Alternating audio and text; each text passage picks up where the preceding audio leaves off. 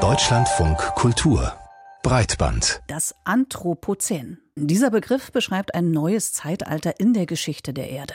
Ein Zeitalter, in dem der Mensch anders als bisher zum entscheidenden Einflussfaktor auf die biologischen, geologischen und atmosphärischen Prozesse auf der Erde geworden ist. Schon länger wird in den Medien und in der Kultur dieser Begriff Anthropozän diskutiert. In dieser Woche aber haben Wissenschaftler Nachweise dafür vorgelegt, dass wir uns tatsächlich in diesem neuen, dem Menschen-Erdzeitalter befinden. Diese WissenschaftlerInnen gehören zur Anthropocene Working Group. Das ist eine interdisziplinäre Forschungsgruppe, die sich mit dem Anthropozän als geologische Zeiteinheit auseinandersetzt. Ihre Beweise lassen sich im Crawfordsee im Süden Kanadas verorten. Die Sedimente, die sich dort ablagern, die dokumentieren das Geschehen auf der Erde. Was diese Entdeckungen für die mediale Kommunikation bedeutet, das haben wir mit Jürgen Renn besprochen. Er ist Wissenschaftshistoriker, Direktor des Max-Planck-Instituts für Geoanthropologie und Teil dieser Arbeitsgruppe. Ja, denn man könnte ja sagen, die Neubenennung ist gleichbedeutend mit einer Neubewertung unserer Zeit. Und darum haben wir ihn als erstes gefragt, ob es den WissenschaftlerInnen darum geht, ein Zeichen zu setzen mit der offiziellen Anerkennung, dass wir im Anthropozän leben. Also erstmal ist das, wenn man so will, eine Routineaufgabe der Geologie, die Erdgeschichte zu unterteilen, zu klassifizieren, die Zeitalter dafür zu benennen. Nun ist es aber so, das ist sehr ungewöhnlich, dass man ein Zeitalter in so kurz, in sozusagen so, so junger Zeit äh, feststellt, den Übergang vom Holozän zum Anthropozän, also noch äh, nicht so lange her. Das ist für die Geologie sehr ungewöhnlich und es ist in der Tat auch ein Signal, das uns daran erinnert, wie sehr Menschen den Planeten umgestaltet haben. Also ich würde aber eher umgekehrt sagen, das äh, Ziel diese, dieser Untersuchung ist nicht das Signal, sondern die Tatsache, dass wir das jetzt mit naturwissenschaftlichen Methoden feststellen können, dass wir den, den Planeten so weitgehend verändert haben, dass die Geologie sogar das feststellen kann, als eine Wissenschaft, die sich normalerweise mit Tausenden, Hunderttausenden, Millionen von Jahren und entsprechend großen Veränderungen äh, beschäftigt das ist doch sozusagen ein, ein gewaltiges Signal für äh, die Tatsache, dass der Mensch jetzt selber zu einer geologischen Kraft geworden ist und äh, dass er diese Gestaltungsmacht, die ja auch großen Gefahren für seine eigenen Lebensbedingungen äh, verbunden ist, man denkt an den Klimawandel, den Biodiversitätsverlust, andere große Umweltveränderungen, dass er diese Gestaltungsmacht auch sehr bewusst jetzt einsetzen muss. Mhm. Ja, Sie sagen, ähm, oder die Forscherinnen und Forscher sagen, der Mensch, der ist hier zu einer gestaltenden Macht geworden in der Diskussion um das Anthropozän, wird aber auch oft gesagt, dass Erdgeschichte neu geschrieben werden muss. Also das ist ja auch ein großes Wort. Nun ist es ja so, dass der Journalismus auch oft so gesehen wird, ähm, dass er quasi den ersten Entwurf zur Geschichtsschreibung betreibt. Also was bedeutet das für die Medien? Worauf ähm, müssen wir in den Medien achten? Also zum einen, das ist richtig, was Sie sagen, äh, es geht um Erdgeschichte, aber wenn man noch genauer überlegt, dann geht es um eine Verknüpfung, eine Verschränkung von Erdgeschichte und Menschengeschichte. Wir nutzen fossile Brennstoffe, da wandeln wir sozusagen geologische Zeit in historische Zeit um. Und jetzt haben wir aber unsererseits mit unseren historischen Aktivitäten auch geologische Spuren hinterlassen. Also Erdgeschichte und Menschheitsgeschichte sind gar nicht mehr so einfach trennbar. Und ich glaube, das eröffnet auch schon eine neue Perspektive auf die Welt, in die, der wir leben. Und äh, das Anthropozän tut es aber noch in anderer Hinsicht, äh, weil es ja Natur und Kultur in einer Weise verknüpft, wie das auch sonst in der Erdgeschichte äh, vorher nicht passiert ist und es es wirft ein, ein Licht auf die Zusammenhänge, auf die komplexen Zusammenhänge der Wechselwirkung zwischen Menschen und ihrer natürlichen Umgebung. Klimawandel, wie gesagt, äh, die Biosphäre, äh, die großen Sedimente, die Menschen äh, bewegen, die Landnutzung, die ein, ein Drittel der Landfläche ist inzwischen von Menschen genutzt und verändert. Also das und, und die Gletscher schmelzen und die Kryosphäre, also die Eissphäre verändert sich radikal.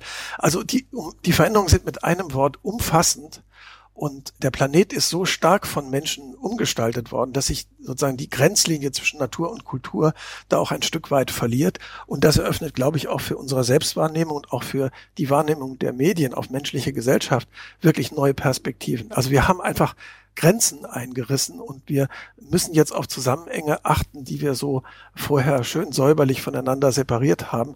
Und jetzt sehen wir, wie gewaltig diese Veränderungen sind und wie sehr alles mit allem zusammenhängt. Und darin müssen wir uns erstmal zurechtfinden.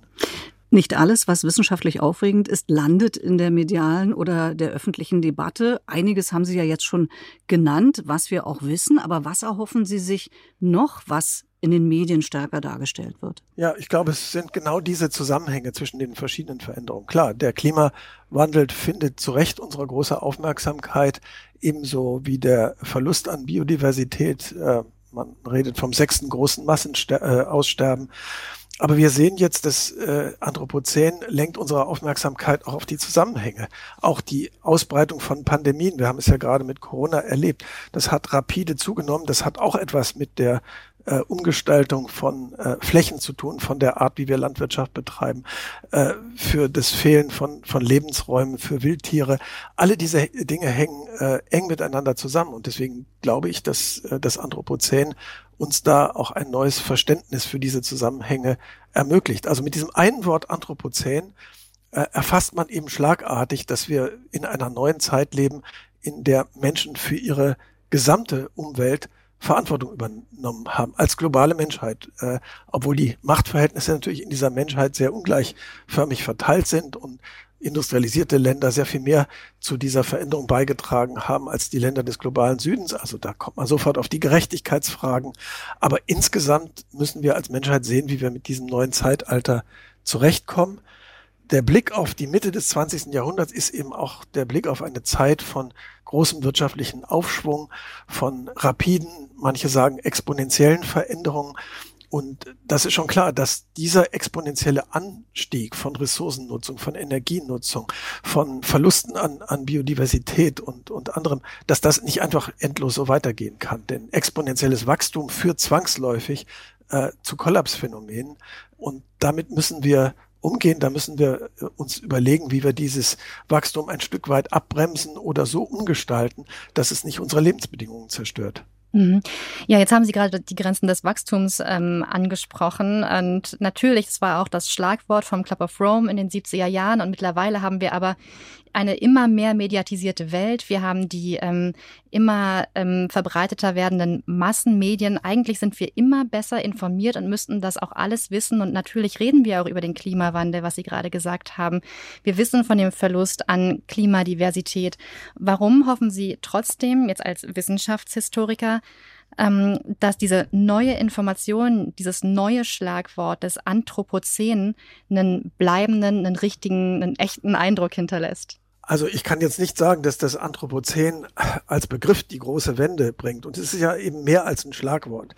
Das Anthropozän hat ja schon in den vergangenen Jahrzehnten äh, ziemlich viel Aufmerksamkeit bekommen. Paul Krutzen, der Chemie-Nobelpreisträger vom Max-Planck-Institut für Chemie, hat 2000 äh, in einer spontanen Rede gesagt, wir leben nicht mehr im Holozän, sondern im Anthropozän, weil ihm diese Umweltveränderungen so deutlich vor Augen äh, standen. Und seitdem hat das, äh, ist, ist das sehr populär geworden. Es hat viele Veröffentlichungen, viele Diskussionen auch in den Medien darüber gegeben. Also das Anthropozän ist in dieser Weise schon als Konzept wirksam geworden, muss man sagen.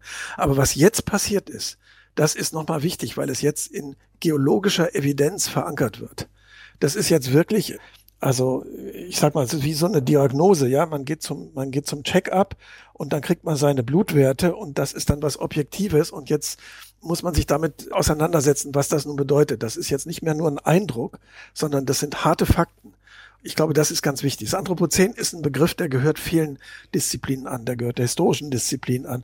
Der gehört der Erdsystemwissenschaft an, äh, der Umweltforschung. Aber jetzt gehört er eben auch der Geologie an. Und das ist sozusagen eine Disziplin, die äh, ja rock solid evidence, sage ich manchmal, also mit ganz felsenfesten äh, Dingen umgeht. Und dass es diese Dimension erreicht hat, das ist zugleich eine, eine Absicherung dieses Begriffs, aber es ist auch äh, es ist auch erschreckend, wenn man sieht, wie manifest äh, diese Veränderung geworden ist, dass es sich geologisch nachweisen lässt. Ja, und ein neues Erdzeitalter zu benennen, das ist ja tatsächlich etwas für die Ewigkeit, so klingt es zumindest. Also man könnte äh, die These aufstellen, dass das Anthropozän wohl erst vorbei sein wird, wenn der Mensch den Planeten Erde nicht mehr beeinflusst, was auf dessen Abwesenheit schließen lassen könnte. Ähm, was für eine Headline erwarten Sie von uns Medien? Sowas wie, die Menschheit hat ihr letztes Zeitalter begonnen oder die Menschheit tritt in ihr letztes Zeitalter? Nein, eher, die Menschheit hat Verantwortung für diesen Planeten übernommen. Und zwar in der Tat unwiderruflich und auf lange Zeit. Das ist der Punkt. Also viele der Veränderungen, ich glaube, wir, wir würden das geologisch jetzt nicht so feststellen, wenn es sich um Veränderungen handeln würde, die in ein paar Jahrzehnten oder ein paar Jahrhunderten schon vorbei wären, sondern wir wissen auch gerade aus der Erdsystemwissenschaft, wie viel an globalen Veränderungen auch im Klimawandel, auch im Abschmelzen äh, de, der, äh, des Eises eingepreist ist, schon festgelegt ist, dass äh, viele der Veränderungen, die werden auch, wenn wir jetzt sofort aufhören würden, fossile Energien zu nutzen, die würden noch Jahrhunderte, wenn nicht Jahrtausende anhalten. Also das ist die Größenordnung, über äh, die wir sprechen. Und deswegen würde ich sagen, die Schlagzeile ganz kurz ist, äh, die Menschen haben Verantwortung endgültig für diesen Planeten übernommen und sie müssen ja jetzt gerecht werden. Ob das nun ein äh, Paul Krutzen hat davon gesprochen, ein gutes, ein schönes Anthropozän werden kann oder ein Anthropozän, das nur synonym ist für multiple Krisen, die wir gleichzeitig erleben und mit denen es immer schwieriger ist, umzugehen. Das hängt letztlich an uns. Wir haben immer noch Gestaltungsmacht. Der Wissenschaftshistoriker und Direktor des Max-Planck-Instituts für Geoanthropologie, Jürgen Renn, war das zum wissenschaftlichen Nachweis, dass wir uns im Anthropozän befinden und wie die Medien damit umgehen sollten. Wir danken fürs Gespräch.